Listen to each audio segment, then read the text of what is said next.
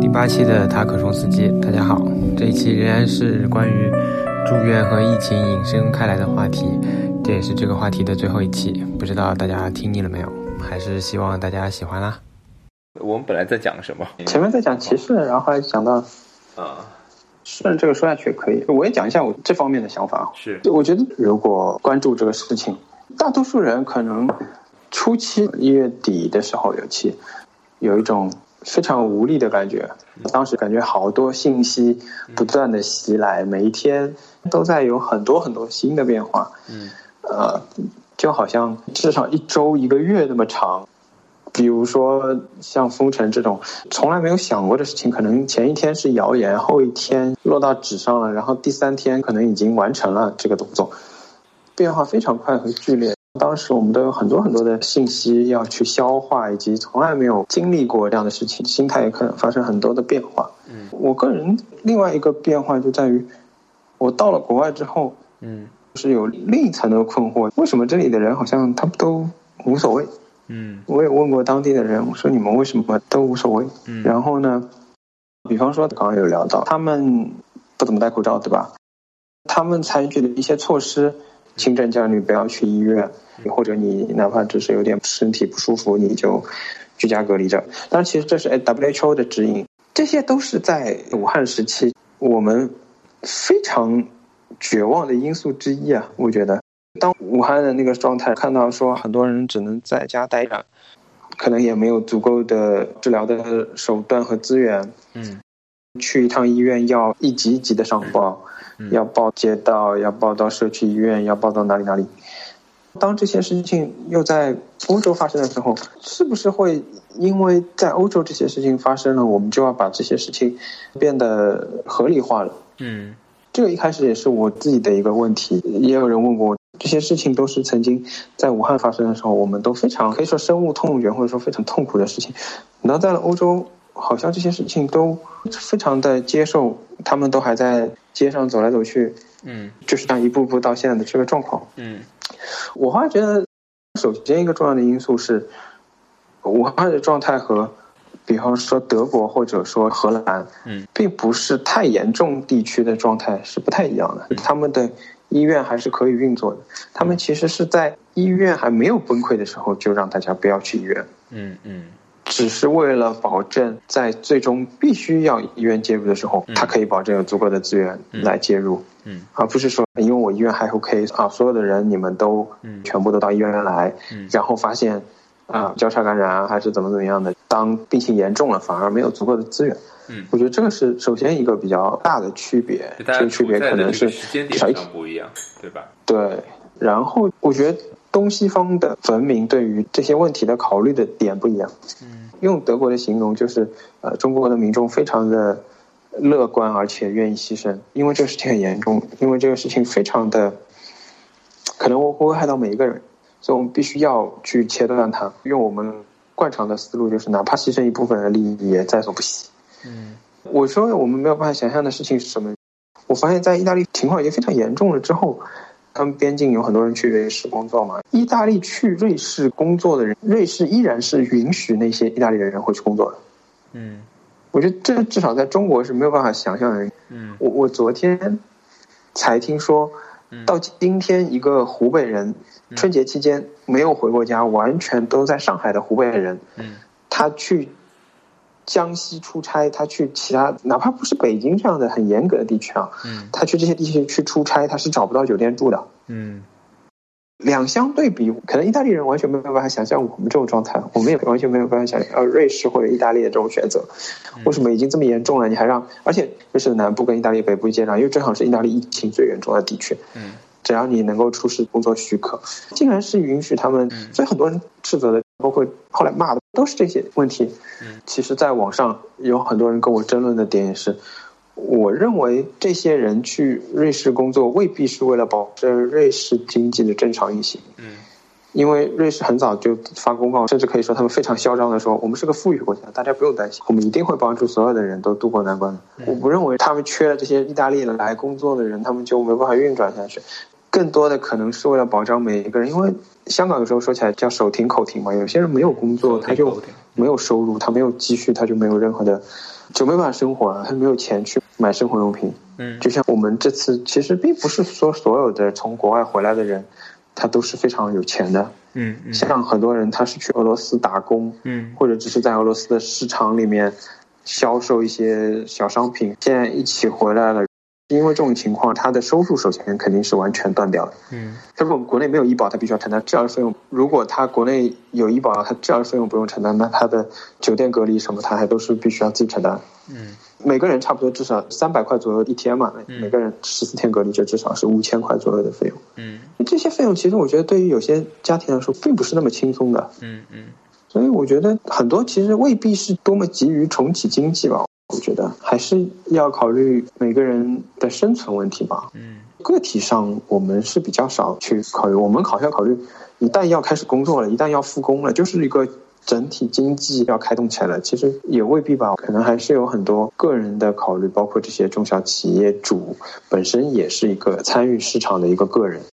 你是说这个复工哈、这里好像有两套平行的论述在这边，一种论述是将整个中国一个国家作为一个 unified 的一个 actor，是一个统一的一个行动者的嗯一个单位，这个单位就是整个国家。那我们怎么来做？为的利益是整体最大化，这样一个论述。嗯还有一种论述是说，相对的，我们还是每个个体，至少跟国家相比，这个 unit 这个单位没有那么大，可能是一个企业啊、呃一个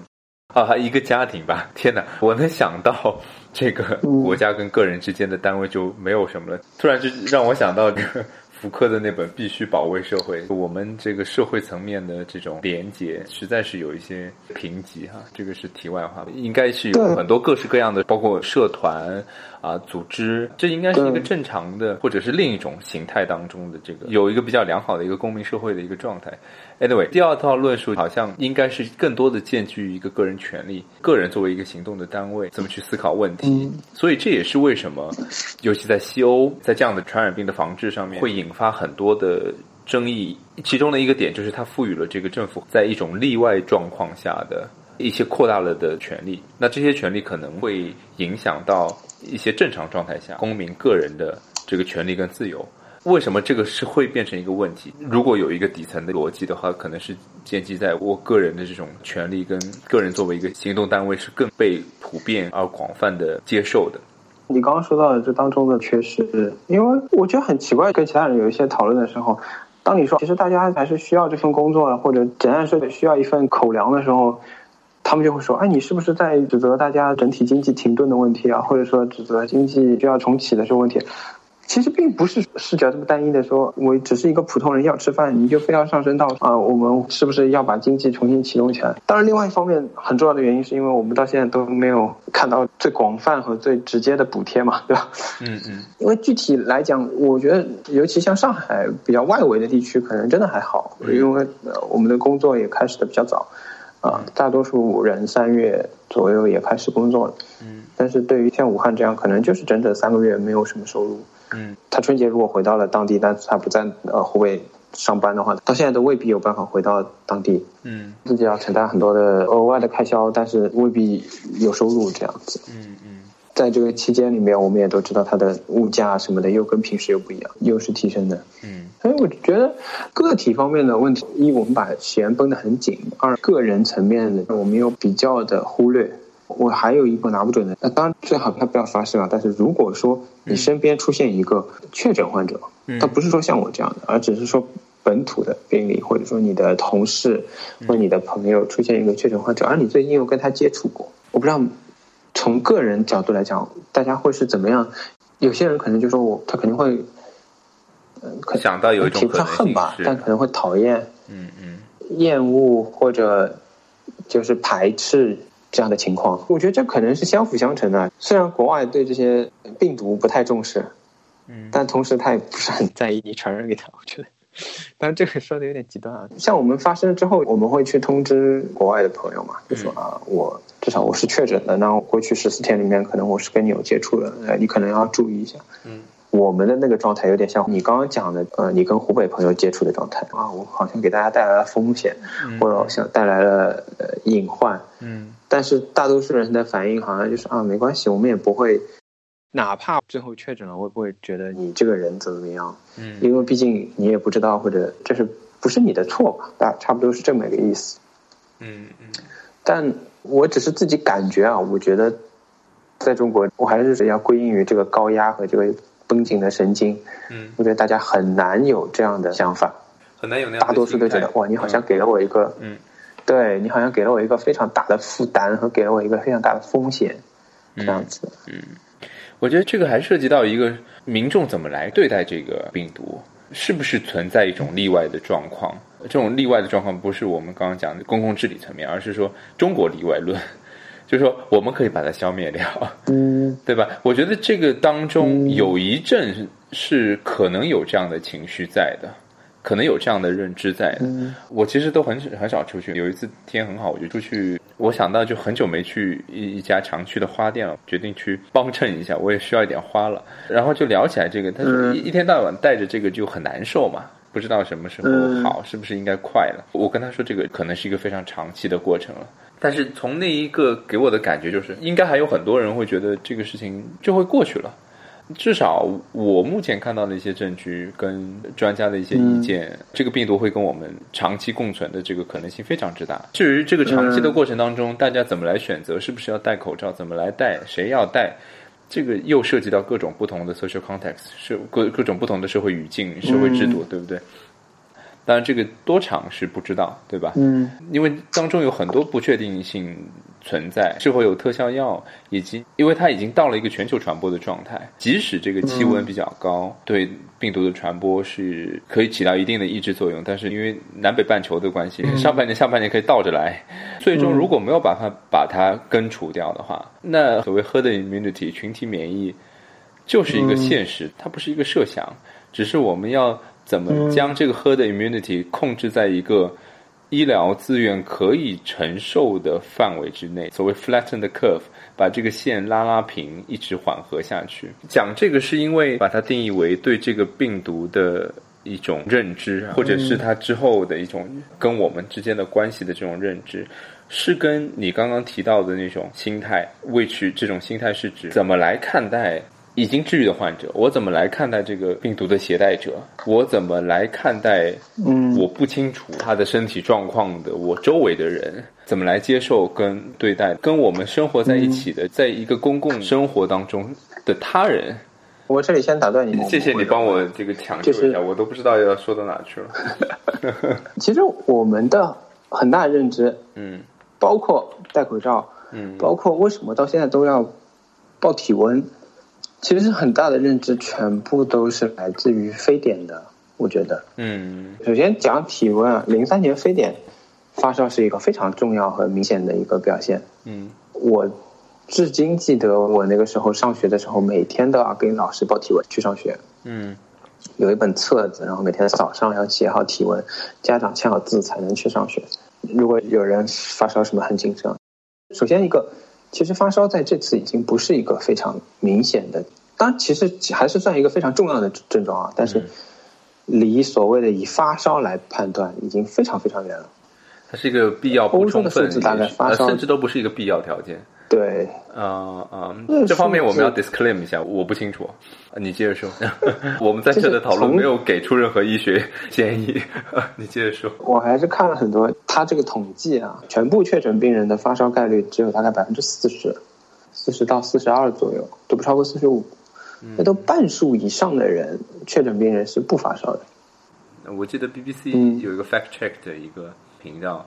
还是提到了持续的干咳、持续的这种高烧是一个最主要的症状。这个我我只是想强调一个很重要的记忆点，我觉得就是当年非典给我们的记忆点是这样的，因为非典也是一个肺炎嘛。嗯然后戴口罩其实也是这样来的，我觉得。嗯，当然，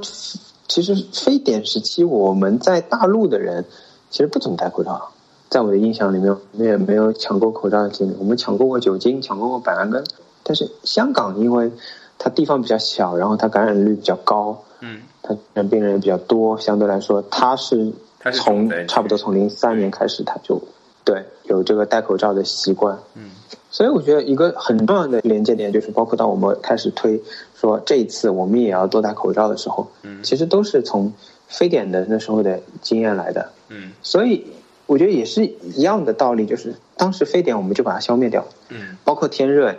结束了，甚至于包括我们初期对于这个病比欧洲更加重视的这个原因，嗯。也都是来自于非典的这个记忆，当时给我们的这个恐惧感和嗯。呃一定要从快嘛，在源头上，在最早的时期把它遏制住，这些东西我觉得都是来自于非典的记忆的，所以我们的判断方式，我觉得是很重要的一个方面是来自于这个，另外一方面是在于，因为有非典的这个印象，我们其实差不多从武汉一开始，从一月底就开始问，嗯大家都开始问说什么时候这个事情可以结束。嗯当时还没有全球的时候，我们可能问的更多的是什么时候武汉才可以结束，嗯什么时候中国才可以结束。嗯所以我们当时的概念不断的是各种专家，嗯比方说钟南山在说什么，对吧？如果怎么怎么样，它有一些前提条件，如果怎么怎么样，四月可能基本上结束。一开始说四月初，后来说四月中，后来说六月中，后来说九月底，就各种答案就是不断的在往后延。后来也可能说十一月都未必这样的说法出来。嗯我觉得还是双管齐下，一个就是因为非典的原因，我们有这样的预设；嗯第二就是专家在不断的给我们这样的心理暗示和希望。嗯所以我一直认为我们是可以把它解决掉的。嗯对，其实我觉得在现在的角度，很多人都还是认为可能真的是要等到疫苗吧。但你印象中，比如说国内官方有跟大家讲过说，当然他不一定用群体免疫这个讲法，有跟大家强调，最终就是要靠疫苗来解决，或者其实就是要靠群体免疫达到一定的比例的人有抗体，才能够使得他的这个 R 零降到一以下，然后慢慢的、慢慢的传播不下去。你印象中国内有跟大家来这样讲吗？我为什么会问这个问题？越来越意识到自己可能在一个同温层里面，同时 基本不看国内的这个电视，甚至有意识我就不看社交网络，我也搞不清楚大家在想什么。我觉得官方没有明确说过关于群体免疫或者说什么时候可以结束的这个问题。你前面还讲到大外宣嘛，从宣传口径来讲，一直否定所谓的群体免疫的说法的，策略是吧？是是不是说，是一种策略。对对，对于所谓尤其是英国率先提出来的这种说法，嗤之以鼻的一种态度吧，我觉得。嗯嗯嗯 所以他不会明确说，我觉得，但比方说昨天吧，嗯卫健委有一个新的说法，嗯他们的说法都非常的，我觉得奇妙吧。说武汉现在发现的一些嗯阳性患者，叫长阳患者，嗯长期阳性，除了阳性以外没有任何其他的，嗯也不需要治疗，嗯计入统计数字，然后就了事儿了。嗯首先啊，对于一个我花了二十天好不容易从医院里出来的人，我 如果是长阳患者，你把我抓进去干嘛的？对吧？我第一反应是这个。上海发布其实每天有病例嘛，嗯有些人花了二十五天、二十七天甚至三十天才出院的，那像台湾有好像最夸张的八十多天终于出院的。嗯我只是讲轻症啊，因为重症和危重它需要很长的时间啊。嗯这一类患者，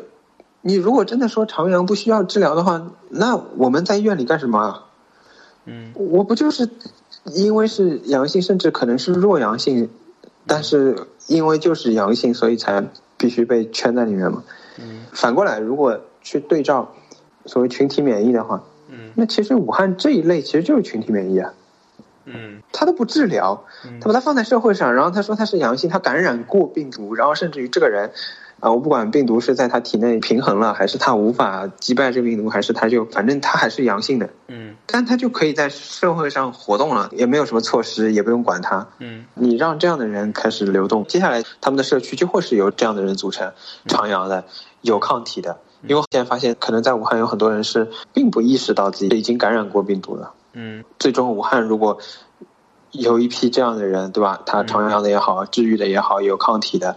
嗯那接下来他们已经是可以实现群体免疫的一个城市了。嗯他只是不会明确的跟你说，我觉得，因为毕竟自己嗯呃对这种策略公然的抨击过。我记得钟南山否定过这种策略，认为是不可行的。嗯他基本上是代表官方否定这种策略，他不会再明确的来讲我们要采取这种策略。再加上刚刚你也说嘛，这是一种事实的话，那反正就是走到这一步就是这一步呗。这里面有几个点啊，一个是长阳患者，我四月十一号晚上有看到一个研讨会，张文宏提了一个核酸检测复阳者应该如何管理，进一步怎么治疗。他的结论就是大家不用太担心，复阳者既不传染也不复发。他说每个省大概的带引号复阳的病人百分之五到百分之十的比例，但是至今为止没有出现过一例复阳病人传染给。他的家人，他的意思是说，复阳有可能是排毒或者病毒还没有完全被清除，但是 somehow 它就是没有太高的传染风险啊，这是一个补充。这个可能跟你提到的这个肠阳患者这样的群体有一些交叉。第二点补充是，当我们在说这个群体免疫的时候，其实最早英国提出这个策略的时候。也是受到很多很多的批评的啊，一个很典型的一个批评就是批评它是一个非常社会达尔文主义的，带一点政治色彩，就会批评它这是一个非常保守党 Tory 的一个做法。它之后实际上采取了更严厉的一些措施，因为更早期的所谓群体免疫，它作为一个策略被提出来的时候，好像是一种放任自由式的。以及第三个要补充的是，确实这里面可能还涉及到一个跟大家说群体免疫这个策略的时候，是不是会在一定程度上降低大家的警惕性？我觉得这里还是涉及到一个 social policy，一个公共政策怎么去决定。那这里背后又有很多的理论跟研究，其实又是一个没有定论的。那么在国内，大家可能你反过来如果去分析的话，如果为官方的这种说法去 justify 说，哎。也可能会有一定的考虑，是跟大家讲群体免疫是不是马上大家就不管了，防范意识就低了，这是一点。但你反过来，如果可以批评他，为什么跟大家没有更明确的讲清楚啊？其实也会给大家带来一定的风险，就有点像大家盲目的乐观。有一些人他会觉得，甚至是一个中国例外论，我们在这边就是可以控制完的，它就是可以消除掉的，这就是另一个风险了。但这里面始终对我来说，我有一点点膈应的地方在于，会觉得整个公共生活不是很有安全感的一个原因在于，某种程度上跟民众没有那么的坦白。我注意到，比如说 Boris Johnson 英国的首相，他们说这个 herd immunity 的时候，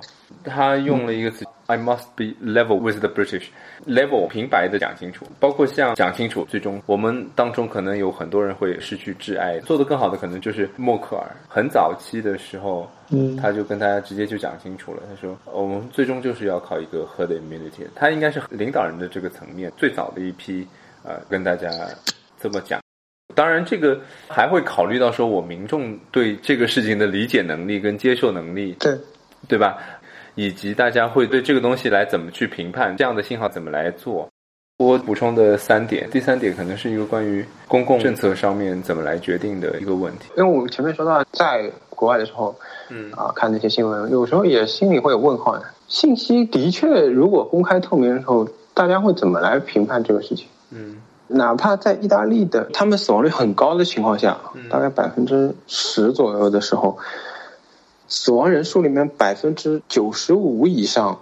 都是六十岁以上的老人，嗯，百分之九十以上可能是八十岁以上的老人，嗯，我有时候在想，你如果啊，你首先你感染率也很高，嗯，然后死亡率也很高，嗯，但是如果死亡的这个年龄范围是这样子的，嗯，你让年轻人看到，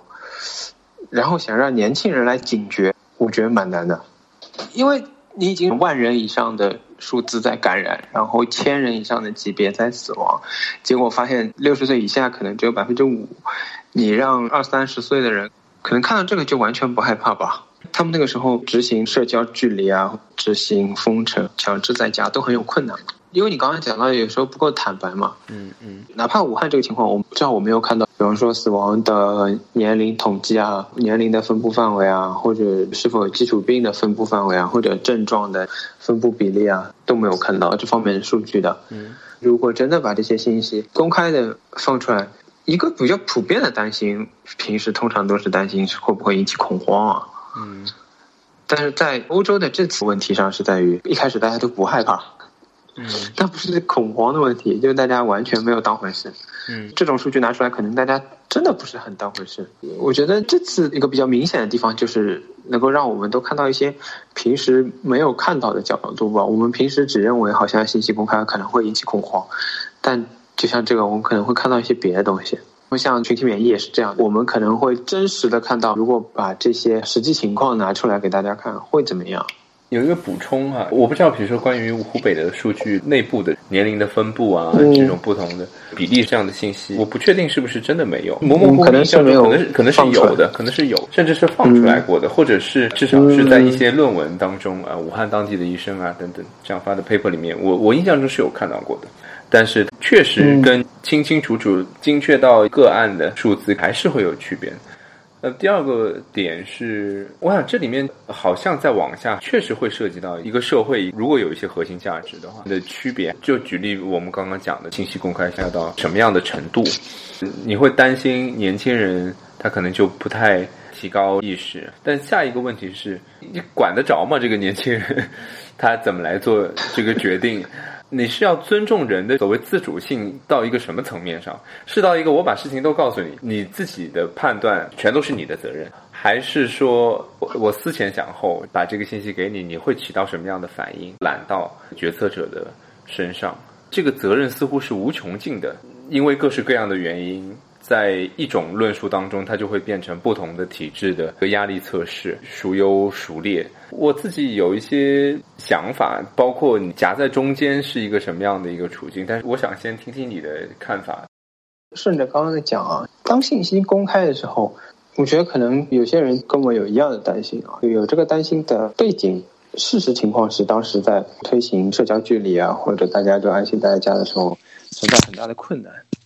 信息并不能够呃做出很大的约束，你给出信息，人家有可能只是有可能依据你这个信息改变他的行为，也有可能不依据你的信息改变他的行为，因为信息其实是一个柔性的东西，所以我觉得可以看到他们采取的方法是反过来，当有年轻的甚至低龄的因为这个疾病重症死亡的时候，他们也是会单独拿出来做警示。后来英国有一个十三岁吧，而且是确诊之后两天之内就去世了。他们有很大的程度在做风险提示，不要认为好像看到大多数的病症都是六十岁以上的，然后危险都是在高龄的年龄段。但是会有这样的病例，非常年轻的，而且没有什么基础性疾病，身体都比较好的，但他从确诊到死亡就是很短的时间，甚至都来不及去做很多的治疗介入。嗯他是用另一个柔性的方式，还是一个信息的方式来告诉大家。如果去类比体质的话，我们不太会去，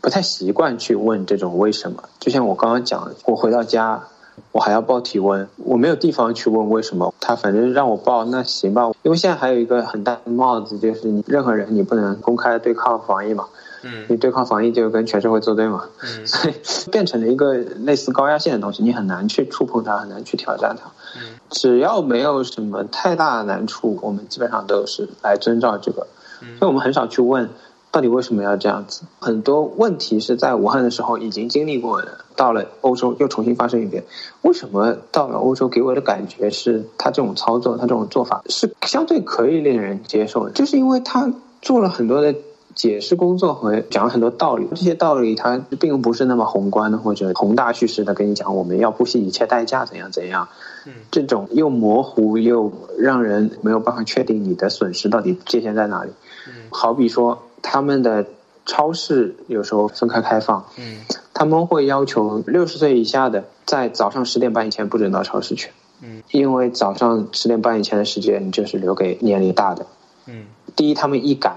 第二，他们可能抢不过你们。还有另外一个人群，也是单独给他们开出时间让他们去采购，就是医护人员。嗯嗯其实，在武汉一样的问题，如果家里人都是医护人员，那么孩子谁来带呢？嗯医护人员当时吃饭也成问题。嗯这些问题因为是客观共存的，他们给你解释为什么我们要这样做的时候，你就会觉得这样的做法其实是更有道理的。可能武汉的做法未必没有道理，但缺乏的就是把这些事情给大家讲清楚。嗯如果有一个人提出啊，为什么我十点半之前不能到超市去？大家可能就很生气，很大多数上网的人可能都是十点半以前不能到超市去，然后他们就会形成一个，对吧？一种舆论就说啊，你这样的做法是不对的。万一就像那时候口罩一样，又被谁抓到领导的车早上进去买了一点东西，舆论就这样推起来了。我觉得，嗯在这两种文化和做法的对比之下，嗯会让我觉得，哪怕有一些在武汉做过的事情，嗯，居家隔离放到欧洲继续居家隔离，反而让人觉得这种做法本身是有它合理性的，只是当时我们因为太多的人因为居家隔离而死掉，或者没有办法确诊，或者他自己就熬过了危险期，但是他仍然很危险。嗯，所以我们因为这个产生了很多的同情也好、愤怒也好、不满也好。我还是要说，即使是不好的事情，可能也都是共存，因为他们也仍然可能居家的时候没有办法及时到医院。嗯嗯。至少在现在这个角度来讲，全世界都是遗漏确诊病例的，嗯。不可能做到所有的确诊病例都被发现出来，甚至于到他已经死亡了，你也没有办法确诊，都是有可能的。嗯。这种事情在全世界都发生，并不是说某一种体制、某一种做法就能够杜绝这种事情发生，但你必须要解释清楚，否则的话就是发生那种一月底的国内的舆论和情绪，我们只能陷入自己的猜测和自己的担忧当中去做一个循环。从体制的角度来讲，我一开始就认为，而且我现在仍然认为，我们的体制当然是更适合处理这种情况的。我们比谁都能够更大程度的调动资源，嗯更大程度的颁布一些紧急的措施。因为我其实很早我就认为，在武汉这种情况下，你就必须要把体育馆开辟出来，必须要筛选安全的人筛选到一个空间里面，还是把不安全的人筛选到一个空间里面。但是你必须要先筛选，做隔离嘛。嗯其实后来方舱就是这样去实现的了。嗯至少我个人认为，我们的体制比任何一个国家也未必啊，可能比朝鲜不如一点，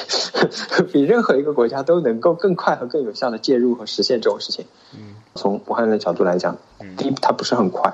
它做了以后我们会发现它是有效的。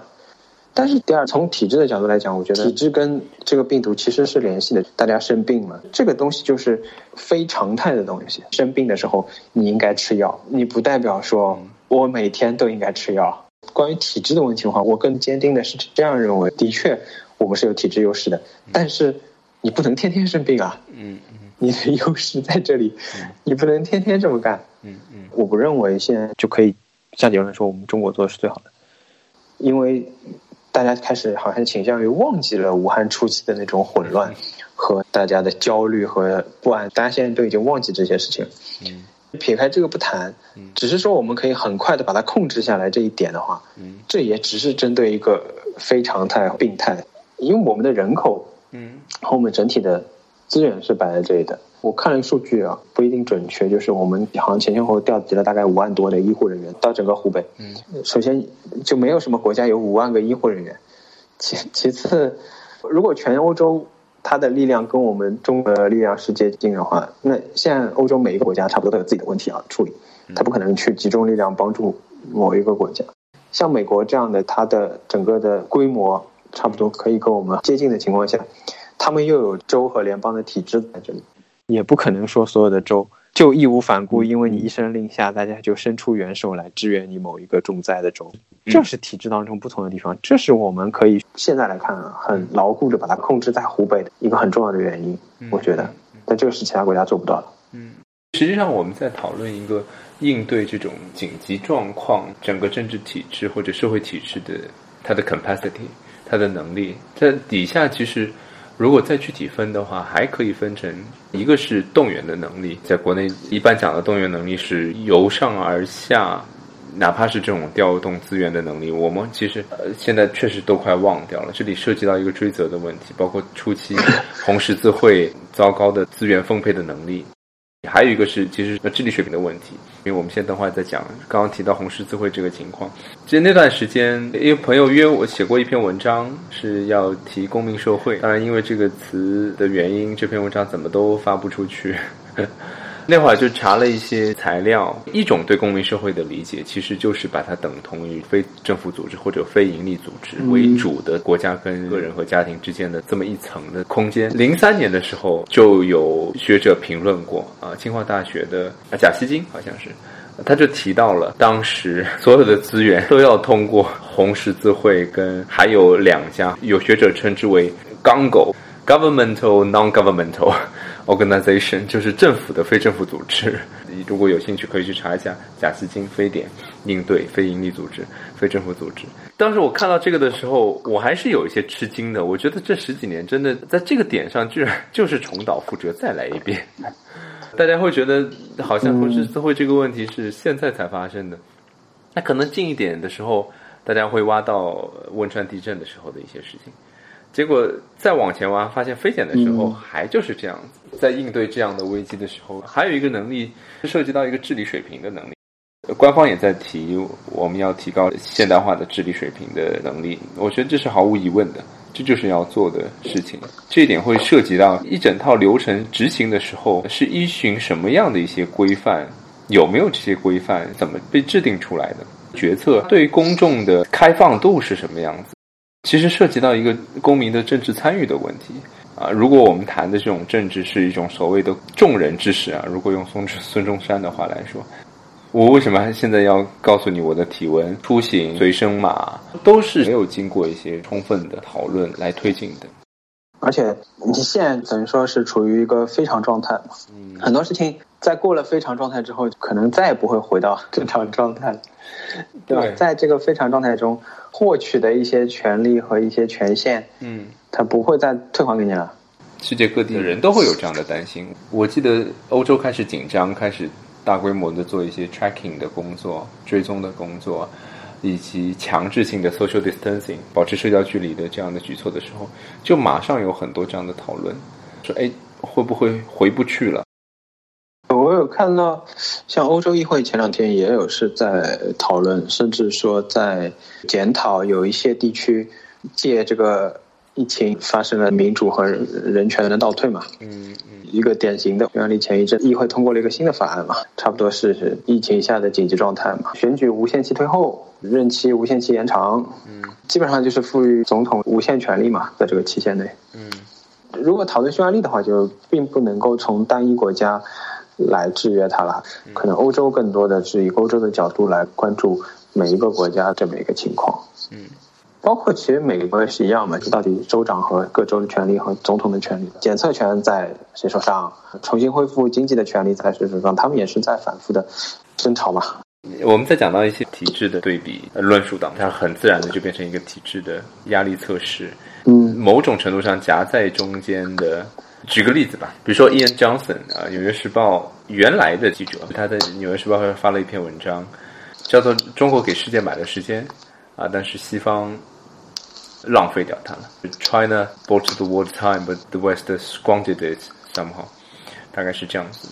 他就很痛心疾首了。你从那个文章的标题就能看出来，是明明中国这边有很多的经验教训在哪，你就是放着不看。当然，这个跟特朗普个人也有很大的一些关系。但他就提到了一个很重要的原因，就是西方有一些人，而这些人恰恰在最近的十来年，在公共事务的决策上有更多的话语权。他们固执在，他用的词叫 fixated，觉得这是一个不同的 ideology 意识形态，这是一个遥远的东方的问题。如果你对两边似乎都有一些认识跟联系的话，这就是我所谓的中间的人来说，这是一个非常绝望的一种情境。我大概就补充这一点。我突然想到有一次在初期的时候，英国刚刚开始喝的 immunity 的时候，我参加了一个。当地的线上的一个讨论，一位朋友的发言我印象深刻，他就说他觉得这个政府做的还不够，但他又戴了一顶帽子。他说：“我自认为我自己不是有一个 authoritarian mindset 的一个人，但是我真的觉得政府做的不够，是否应该有一些强烈的 order，而不是一个 advice？因为当时是建议大家不要外出，对英国的情况。”所以你就看到，嗯，这就是一个越来越政治化的一个，就使得对一些问题实事求是的态度好像变得越来越困难。We are talking about globally，都是这样的一个处境。新冠病毒所引发的瘟疫哈，确实可能是一个非常大的一个 turning point。原来的那种状况是我们似乎享受了很长一段时间的，总体来说非常。和平、繁荣跟稳定的时期，这个当然跟全球化呀、跟世界分工体系的这种运作是有关系的。但我有一些隐隐的担心，而且这个越来越变得像一个现实，就是我们在走向一个既有的生命经验当中没有面临过的世界的状态啊。我觉得肯定会，我没有办法说它是好还是不好。我们单从口罩上来讲啊，从全球化来讲，一月中旬开始到事情的整个爆发，我们又恰好处在一个春节，然后工厂停工，我们基本上把全世界的口罩都买回来了。我朋友圈里有见过南非的口罩、智利的口罩、各地区的，我不知道各个国家会怎么看这个事情。如果全球真的有一个资源调配的话。我们可以看到，在一月底、二月初，所有的这个资源全部都是汇集到中国。当然，我们是用钱买的，也不是抢。到了全世界爆发的时候，他们面临的短缺很大一部分原因是因为他们没有生产能力。我觉得雪上加霜，就是因为一月份我们又买了一批，我们本身是最大的生产国，因为春节嘛没有生产能力，然后我们需求突然增加，然后我们从全世界又买走了很多。最早其实台湾就开始说我们要实现口罩本地化嘛，香港也开始建口罩厂。从这种角度来看，全球化的或者说世界工厂模式可能就不能说走向一个终结吧。口罩只是一个很小的点，从全球的供应链的角度来讲，大家一定是会越来越警惕。尤其是涉及到安全，而且这个安全的范围跟定义是在变化。你你你放在十二月份，你放在一月份，你去问他们，他们不会认为口罩是必须。他我相信他们可能有医院库存，有军队库存，基础的存量的一个储备。但是发现这个事情发生之后，这些储备这些都不作数了，都必须要推翻，因为它计算错了。这个东西本身没有被列入一个必需品的一个状态，所以大家以后肯定会越来越问：如果我把这个生产移出去，如果我把这些东西都不在我国内生产。以后会不会出现问题？再加上全世界的潮流本身就是像川普之前竞选的时候说的，把工作带回美国，把工厂带回美国。如果两个因素叠加起来的话，一定是这个样子的。我觉得，中国不太提，不管是美国开始重新让那些厂商来生产呼吸机也好，比较早的像你前面提到的默克尔的讲话也好，默克尔从来没有做过非圣诞以外的演讲，包括英国女王的演讲都是在拿二战。做类比是，我们接下来状态一定是一个未知的状态吧？我自己回想，我觉得我很早期这个事情出现的时候，意识到全世界蔓延是一个不可扭转的态势的时候，应该是在两月份。个人层面，我就开始把这个当成是第三次世界大战来应对的。我认识到这一点之后，我自己这样的判断之后，我自己的行为那个转变又是很坚定的。有哪些转变呢？如果把它当成一个世界大战来看。好像一直在给自己 prepare 这样一个思想准备。你觉得长期世界范围内的变化很可能是一个缓慢的过程？对于国际关系的关注，在你的日常生活中的这个重要性要变得高了，这个是一个变化之一。还有一点更剧烈的变化是，尤其在初期的时候，很多数据信息对病毒的了解。都还不是很充分的时候，我是抱着一个非常极端的态度，我就觉得真的就是减少一切不必要的活动。但是这里面是又非常难过的一点是，看到了社会结构的一些不公平。我能够说我可以减少一切不必要的活动，我就减少一切不必要的活动，这是一个巨大的 privilege，呃，特权。但是我的整个 framework 就是把它当成一个世界大战的，并不意味着大家都会打仗啊。更合适的一个。类比可能是说，这是二战之后最大的挑战。我觉得这个讲法要比第三次世界大战要来的更精确一些。我们是不是差不多？差不多，都已经世界大战了，还 就结束要毁灭了。对，我也不知道什么样的听众会听我们啰嗦这么久。那先这样。好好，多保重。好，大家也再见。拜拜，谢谢，拜拜。